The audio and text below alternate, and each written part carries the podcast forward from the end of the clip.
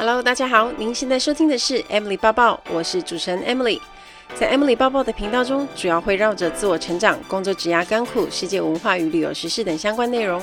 今天的节目就开始喽，请让我带着你的思绪一起飞翔吧。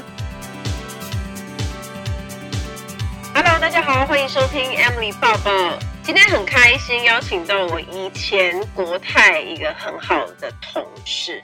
那为什么特别要邀请他来呢？因为我们都是从国泰毕业了，然后 可是他毕业的时候，他的职位跟我不一样，他是机舱事务长。为什么我们是同班同学，但是他是机舱事务长呢？就说来话长，但 今天我要问他很多关于他是 section leader 机舱事务长的事，然后最重点是也要谈谈他转职的一个心路历程。让我们来欢迎 Tiff。Hello，大家好，我是 Tiff。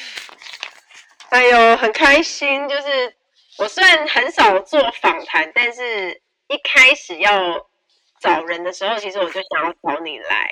对，因为很多很多的人都常常会讯息我说关于转职的一些问题，然后因为我觉得。你碰到的状况是还蛮适合大家去思考，然后也可以给一些人启发。那我们先来聊一下，就是你跟我一样是二零二零年离职的，对对。然后你你在离职的时候是 section leader，是机舱事务长，就是我们说阿杰。那对，我们班只有其实只有三个人升上去，然后你就是 其中一个。你来讲一下为什么那那个时候就是是什么情形，然后你会突然升上去这样？那时候什么情形？应该算是我我的 flying hour 也够多，因为我本身飞蛮多的。嗯，那这是最最基基本的 criteria 嘛。然后再来，可能在国泰我也没有犯下什么大错。哎、嗯，我记得我们班是我们，呃，这应该算是只有两个哦。有两个吗？对，两个。哦，就你跟你跟 Sophia 这样，对对对对对，哎，突然爆出他的名字，那你应该是说我们我们两个刚好也，我觉得 flying hour 也是蛮重要的，这真的是最、嗯、对啊，可能 Sophia 平常工作也是又爆 出他的名字一次，工作也很认真呐、啊，分数也不错，而且因为他们像他们都是属于飞比较多的，然后所以如果要升上去，就是可能就会在班上比较前面，他就会。公司就会优先把这些飞时比较多，然后可能工作表现也不错的人优先升。那你那个时候做、嗯、做那个阿姐的训练，你们有受哪些项目的训练？我我我觉得呃，应该说是因为其实，在国泰 promotion 很慢嘛。你你其实像我们所谓的机舱服务员，也就是 cabin 呃，就是所谓的 VC 的时候，也至少都已经飞了八九年。才会 promote 到 purser，嗯。那其实你你你在这八九年，你已经具备了你身为一个机舱服务员基本的技能。那当你升上 purser 的时候，其实需要的是你已经必须要 in charge 整个经济舱的 cabin，然后还有包括要热餐啊这些，所以会比较加强在呃 training 的时候会比较加强在操作机上的烹调器具的一些比较 technical 的技能。嗯然后还有，因为你也要管理自己的组员，所以在 leadership 方面也会非常的注重。然后再来是跟乘客的应对进退会再更加强。呃，因为因为其实任何的呃的乘客问题到你这里来的时候，已经是你自己的组员可能已经没有办法 handle 了，所以在 training 的过程中会有非常大量的 scenario 的这种模拟。就是 RK 的模拟，所以在升升职考试的时候，这个比例是会占非常的重。那考官也会在那个时候来测试你在面对危机时候的临场反应，足不足以胜任 person 这个位置。这样子。哎，你说你们哦，对哦，那时候还有一个面试，对不对？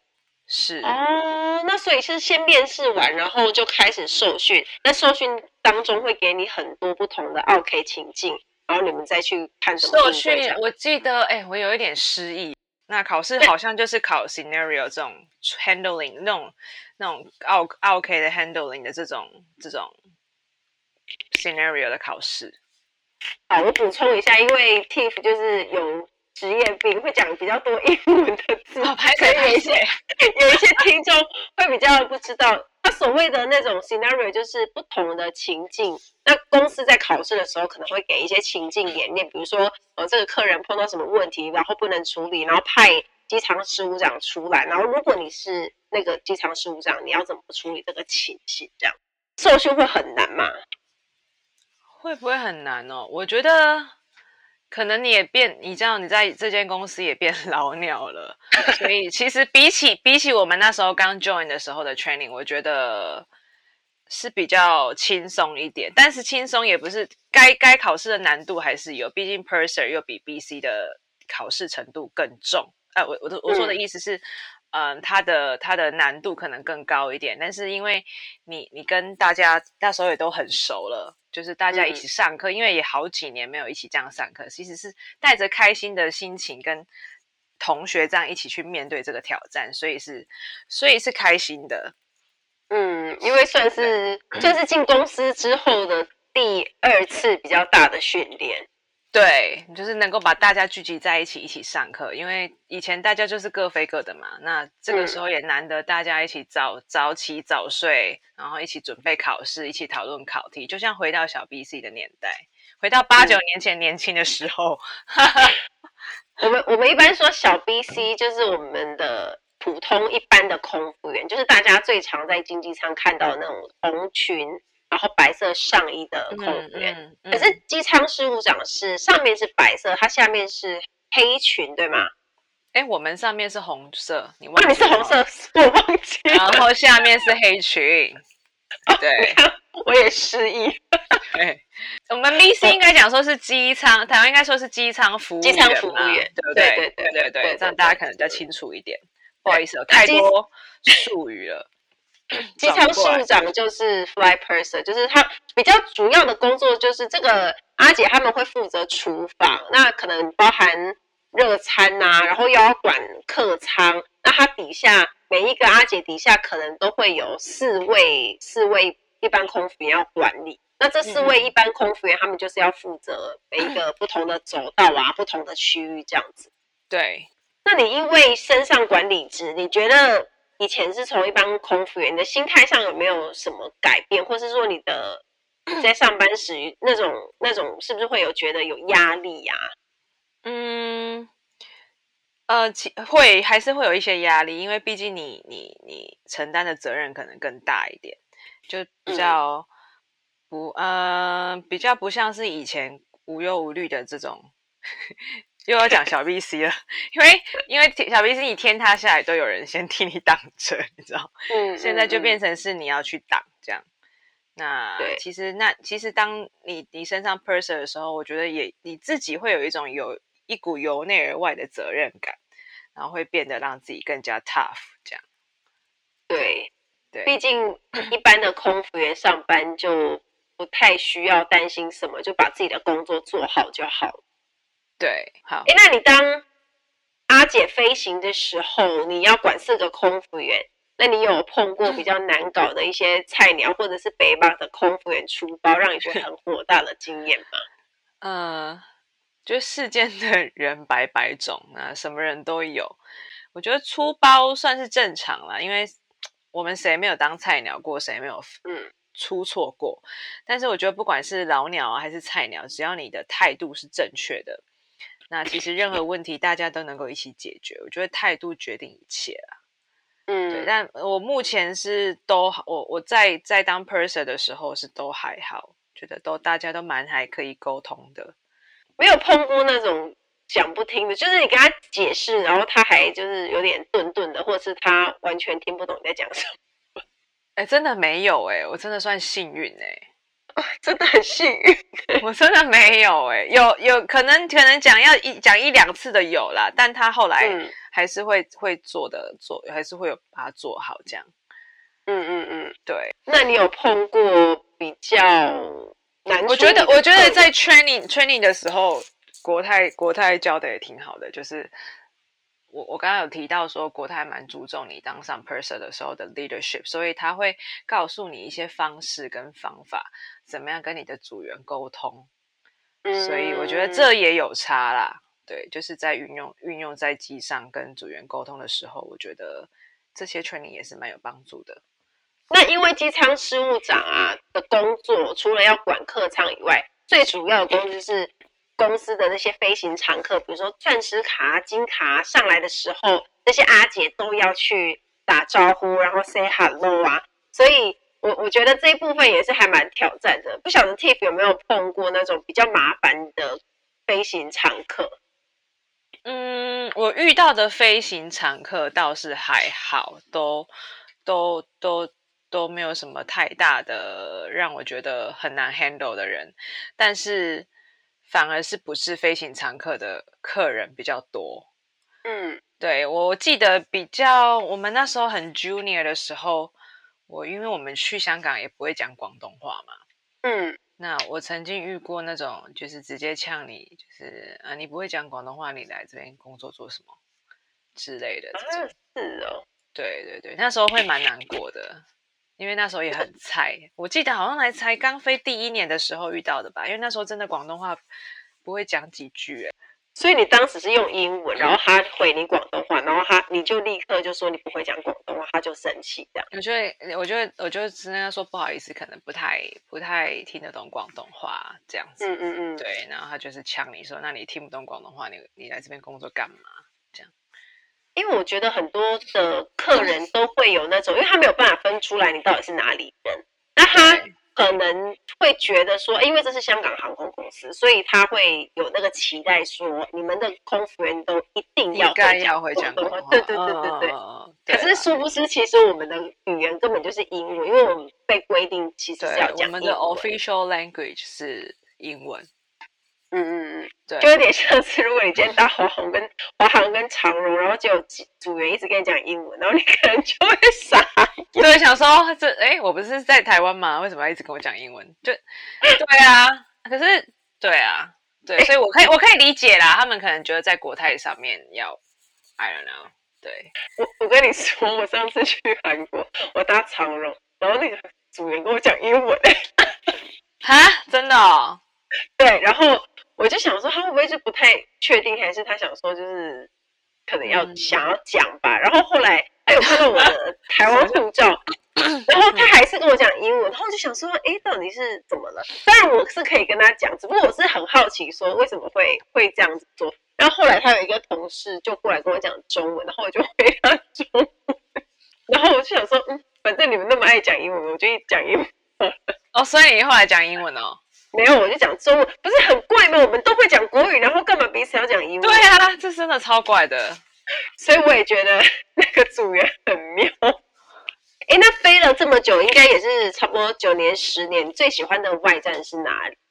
我最喜欢阿姆斯特丹。嗯，为什么？啊、呃，因为因为我觉得我每次去阿姆斯特丹都觉得。我我会我会走在路上，觉得很轻松、很舒服、很安全。嗯，那啊，我觉得荷荷兰的人，尤其是尤其是阿姆斯特丹那边，我觉得人呃，他们的英文也很好，所以是可以很好很好问路，然后然后又很亲切。对对，然后其实你看阿姆斯特，你看荷兰那边，你看你你可以抽大麻，然后你可以有呃。那边的性性工作，他们也很开放，嗯，嗯，嗯，所以我我是觉得在这样的，所以他反而不会去去越去限，我觉得这个国家很妙哦，这个、嗯、这、对荷兰这个国家很妙，他你你越我们平常其他国家可能越去限制的东西，他反而不去限制，只是他反而治安反而是好的，嗯，对对对，就是、我我我还蛮喜欢这个这个国家这个地方，那因为我们国泰飞的荷兰的地方的 port 是阿姆斯特丹嘛。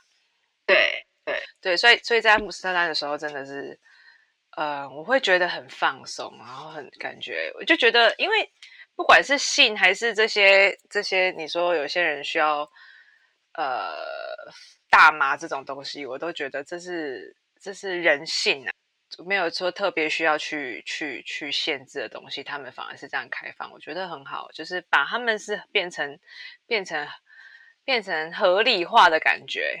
那你有没有在阿姆斯特丹一定会会做的事情？就是会去哪间餐厅啊？我一定会去骑脚踏车。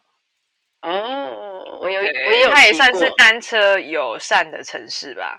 对对，对，它会有自己单车的路线嘛？因为很多组员去那边好像都一定会去骑脚踏车。哎，因为我们饭店借脚踏车超方便的、啊。哎，我记得那个在阿姆斯特丹的早餐，就是那个 buffet 很好吃的，你记得吗？你记得。但但是我觉得德国的更厉害。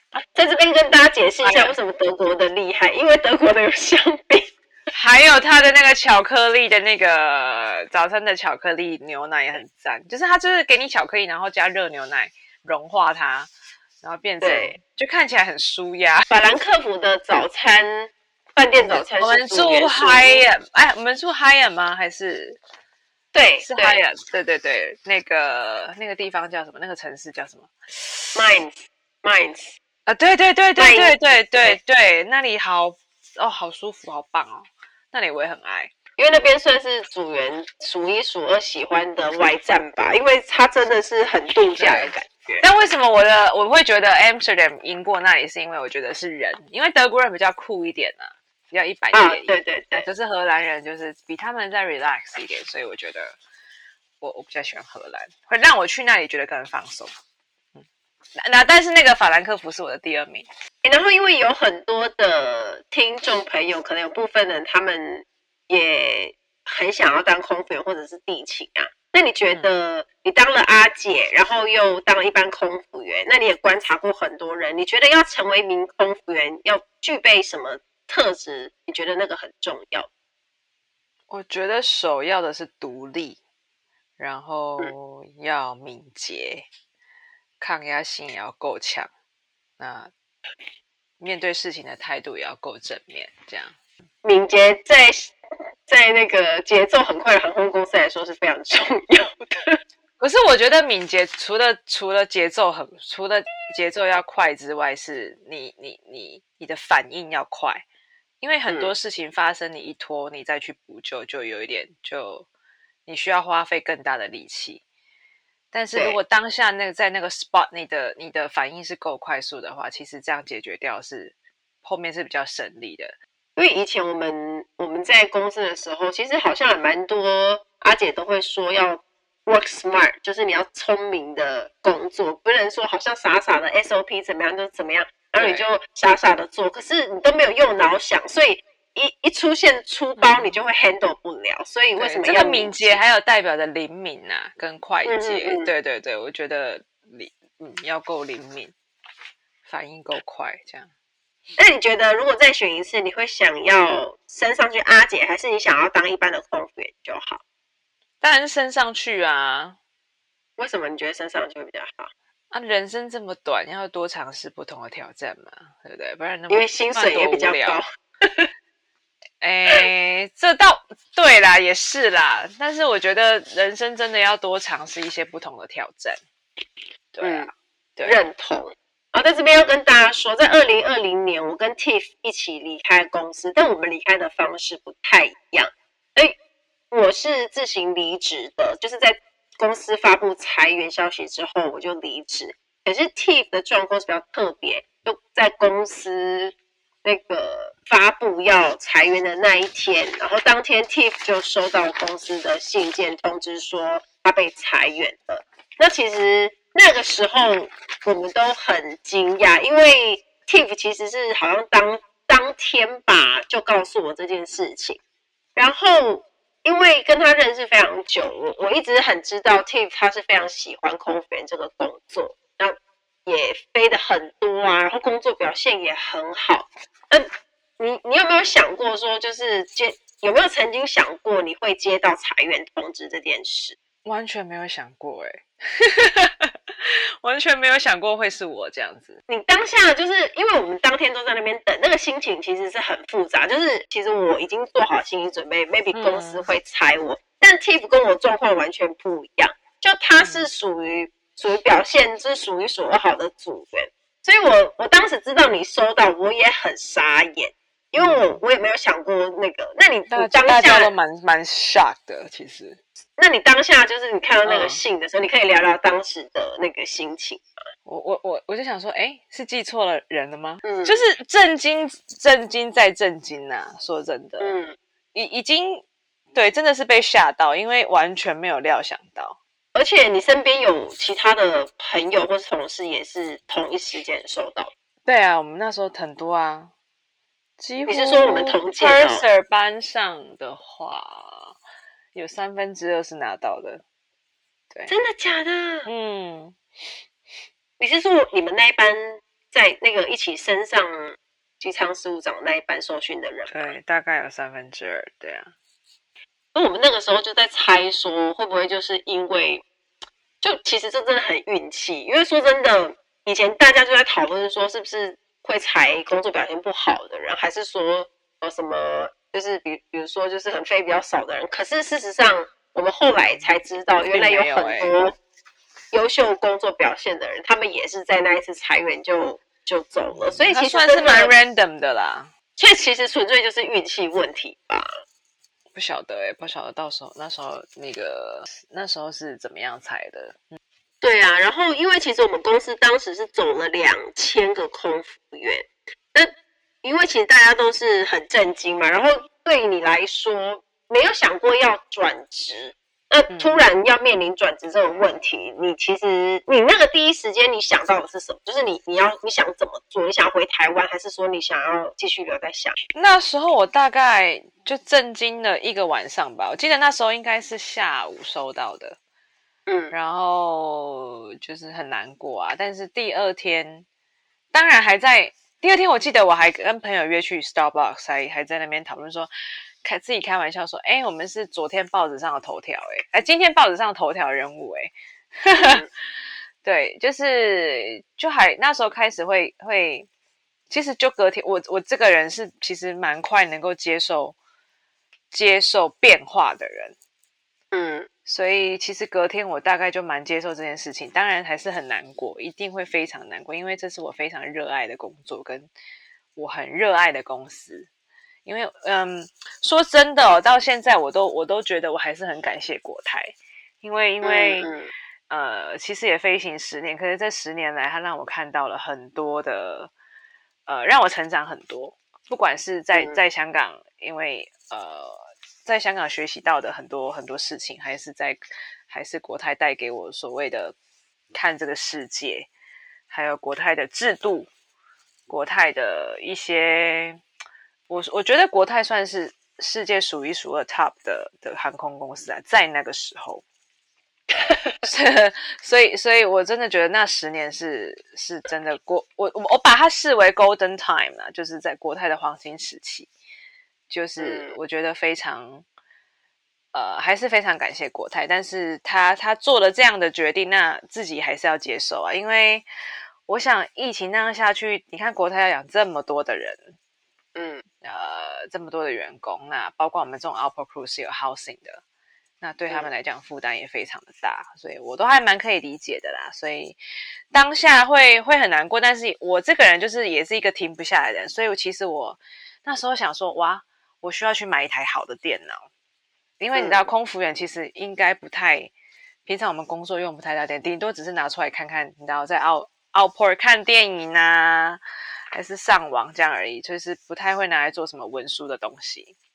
嗯，我那时候想象，哎，我就是要买一台好一点的电脑，然后所以隔天我就去了苹果，买了一台电脑，我想说，哇塞，我十年没有写 CV 了，然后开始上网上网找怎么样写 CV，但这个 CV 我也生了大概快要一个礼拜，我才把它整理好，然后开始就是去，嗯、我那时候刚开始是想要留在香港的。那的确也有面试到我觉得不错的工作，甚至是呃讲现实面来讲，薪水是跟国泰差不多，甚至高一点的。但是后来我会决定回台湾，是因为我我我是一个很喜欢回台湾的人，因为你也知道，我以前 catch flight 也是 catch 的很凶。我说 catch 就是抓飞机回台湾，这样也是一个月回来大概有四次左右的人。嗯，那如果做的这些在香港的工作，因为以前以前是。ID 票嘛，员工票嘛，之后就也比较没有时，因为国泰的假很多。那你要在香港工作，嗯、你可能就是休六日而已。那真的就没有像那么方便回台湾了。那家人都在台湾，那我还是决定，后来还是决定回来。嗯，了解。嗯，那那说真的，如果你没有被裁哦，你有没有打算要做到做场景？会啊，会啊，就是觉得我就是我就是会觉得我应该会在国泰做到做到不能做为止吧。嗯，哇塞！所以你飞了，你你飞到大概到第几年，你就出现了这种要飞到退休的想法？飞到退休的想法，我也不是想要退休，可能我我我的想法是飞到，哦，可能之后呃，不管是不管是你哦有家庭啊，或者什么不能飞，我的意思是这样，嗯、对，嗯、但但我会觉得这个工作我会一直很开心的做，因为我很 enjoy 在国泰当 cabin crew 的。生活，嗯，因为其实有很多的阿姐啊，他们也都是比如结婚生子，然后再飞。那也蛮多人常常问我说：“哎，空服员是不是飞到一个年限就不能飞？”可是事实上是，大家就是成家立业还是可以飞，就是每个人安排自己的时间。对，因为其实国泰的的那时候你班很好排嘛，你也可以一个月飞很少很少。那 是可以，还是很多阿姐们兼顾到家庭啊，因为就又可以飞又可以兼顾，所以其实是非常弹性，然后非常舒服的，在在那个时候，对对啊，因为其实我觉得你完全不会有动想要离开的念头，因为你你福利也好，薪水也不错，那 Cool Life 又好，他给你的 pattern 又好，那你为什么会想要离开呢？你可能你外面可能不就不会有这么很少有可以这么多假的工作，跟这么弹性。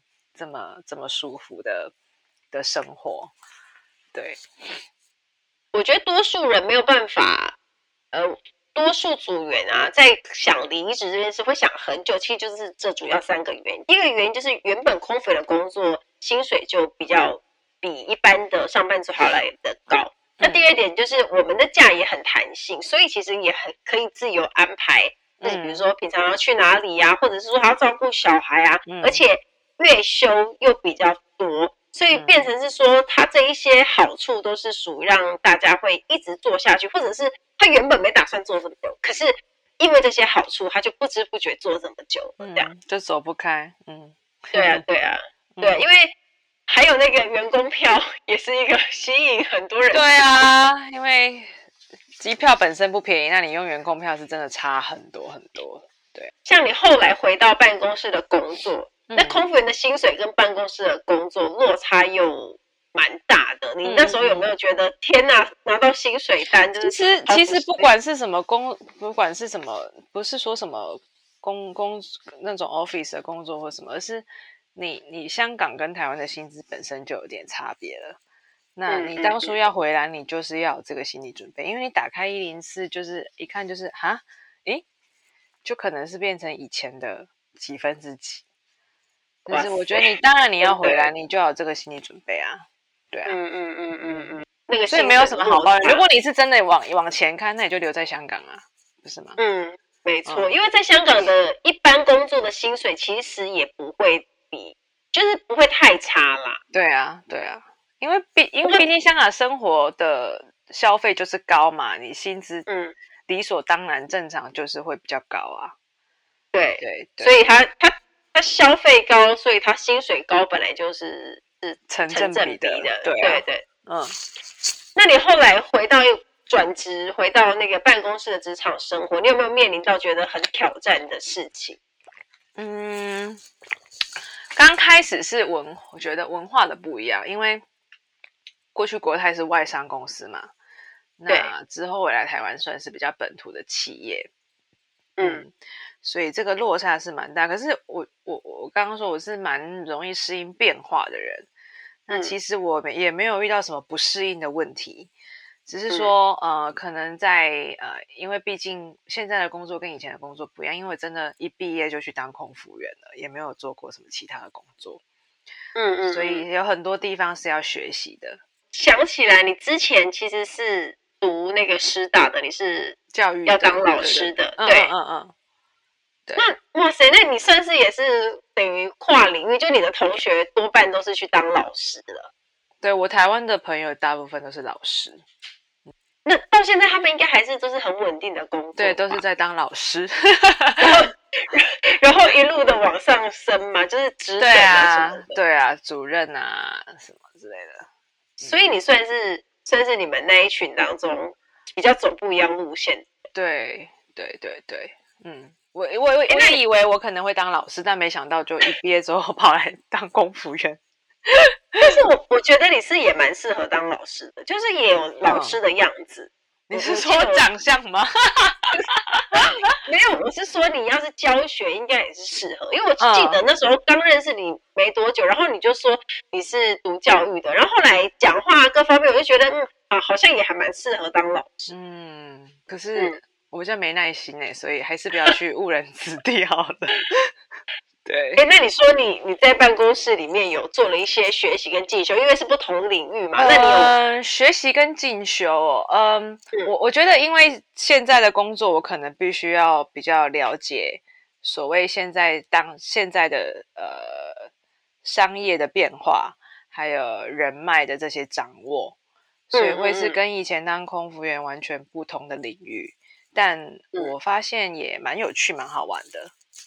对。对嗯，因为其实空服员的工作很多都是 routine，我们比较常用到其实跟服务相关啊，然后跟人际沟通有关。嗯、但是像一般商业的东西，我们就真的，如果你不是本科系，或者是你没有曾经碰过那个东西，你要转其他的职场，都必须要再重新学习。嗯，我我倒是没有到学到什么很专业的什么商业的知识，而是而且呃我哎我应该要说是商业的一些。呃，消息或是一些资讯跟新闻，嗯，对对对，这些要去掌握，嗯，还是要去调整那个平常就可能原本你对商业的东西并不是这么的有敏锐度，可是因为接触了这个工作，就会变得你的自然而然，对对，我觉得自然而然你的环境会影响，因为你的工作嘛，你接触的不管是人事物都是这方面的话，你就会就会吸收比较多这边这这些比较多的知识。关于这方面的知识，嗯，那因为 Tiff 的人生的职涯的变动啊，也算是还蛮可以给大家启发的。因为新的一年，可能也有很多的听众，他们正准备要转职，或者是说他想要跨领域、跨行业转职。那以 Tiff 的经验去看，你觉得转职前应该要做哪些准备？那有，比如说有分析现实层面，还有心理层面的准备。嗯。现现实层面就是钱要准备好，呃，就是呃，有些人可能转职，我觉得每个人的状况不一样。有些人转职可能很快就衔接到一个呃新的工作，啊有不错的薪资，那那就很恭喜，很恭喜你。那如果说是呃转职没有到那么顺利，可能在这中间还有一段时间还在找工作。那或者是说转职之后，嗯，没有你想象中的好，跟你想象原来想象的不一样。那我觉得有足够的银弹，算是比较比较现实方面是比较比较比较重要的，因为你有足够的足够的金钱、足够的经济去 support 你这些变化。是，对，对，嗯。那心理层面的准备，就他心态上要有什么样的调整？心态上，我觉得。既然你已经决定要转职了，嗯，你就是要不管发生什么，你就要告诉自己，这就是自己选择来的，所以你要欢喜做甘愿修，这样欢喜做甘愿受。正确。对啊，因为你你都决定要换了，那这也是当初你自己下的重要的决定。那对，这也是自己自己自己自己自己去自己去做的决定啊，所以也要自己接受。不管是好的还是坏的结果，因为人生你无法预测未来是怎么样嘛，通常啊，所以好坏你都要去接受。对，要要要，我觉得心态就是调整好，不管好坏我都要接受。这样，因为我认为，如果你今天是因为想要转职，那可能是你面对工现在的工作不是很满意，或者是你有更想要完成的事情。那我觉得前置作业就是你一定要很先搞清楚自己想要什么，然后再去。嗯就是真的有执行，但是我觉得要要知道自己想要什么的很少哎。其实说实在，连我有时候都也不知道自己到底想要什么，很其实蛮难很明确自己。像很多人就是想要试试看别的哦，他可能觉得、嗯、呃工作换换看啊，因为现在工作好像也没有到那么好，或者是现在工作也没有、嗯、没有值得他留恋的地方，他想要换换看。是，嗯，对，所以所以嗯，嘿啊，所以不一定啊。我我觉得，因为其实就像你说的，可能有一些人他不是很确定说自己到底要不要这个，但我认为，如果你觉得可以尝试的话，就就是尽量去试试看，做做看才知道啊。因为也蛮多人常常在问我说，到底这个工作能不能做久啊？这个工作好不好？谁知道？你还是对啊，对。但是你看，我是我们现实层面是不是真的要银弹要够足？就是你你在这中间蹉跎掉的一些时间，你可能有一有几个月是没有薪水。比较如果比较不幸运的话，嗯、你可能几个月是没有薪水，你你你自己的存款支够不够支持你这些没有执行的的的的时间？嗯、对啊，所以确实，如果你如果你银弹够足，我也可以一直试啊，可以一年都不用工作啊，嗯、或者 是我一年都去试不同的工作啊。对啊，我觉得就是就是。现在的年轻人就是要勇敢试错，但就是也要给自己一段时间，就是真的面临挑战，然后接受挑战，然后去真的去努力做做看。不是每一每到一个工作，好像就呃好我不行了，然后就放弃。可是你根本就还没做多久，或是你根本对那个工作还不是很了解透彻。我我是觉得应该都要给自己一些时间，然后去看一下这个工作是不是自己。自己适合或者是说喜欢做的，这样才会有比较客观的判断吧。嗯，那 Tiff 应该算是走过人生很大的变动，因为从被裁员到现在应该是两年多的时间。那你一路走来换工作，然后从那个时候很震惊到接受到换新的工作，你觉得有没有什么对人生来说有没有什么很深的体会？很深的体会啊，呃，应该说是。你永远不知道你人生下下下一下一个时候会发生什么事，对，所以呃，应该说，呃，本身自己要够强大，然后够坚强，去去面对人生路上你会发生的所有挑战。嗯嗯，认同，嗯，就是你内心要很强大，然后也要很。坚强，就如果遇到任何的困难跟状况，你还是要靠自己走过那一段。对对，只有自己能够帮自己。说真的，最后呢，有没有什么你喜欢的一些人生金句啊，或者是影响你很深的话，可以送给听众朋友呢？呃，我觉得呃，要保持正面的心态来迎接人生路上任何的挑战。然后切记，你要保持良善，那好事就必将降临。哇，嗯，就很有很有感觉的一段话，就感觉是囊括了从以前到现在发生的任何事情，这样。嗯，对。好，今天非常感谢我的好朋友 Tiff 来到节目当中，谢谢，谢谢，谢谢大家。好，那我们下次再见喽，拜拜，拜拜。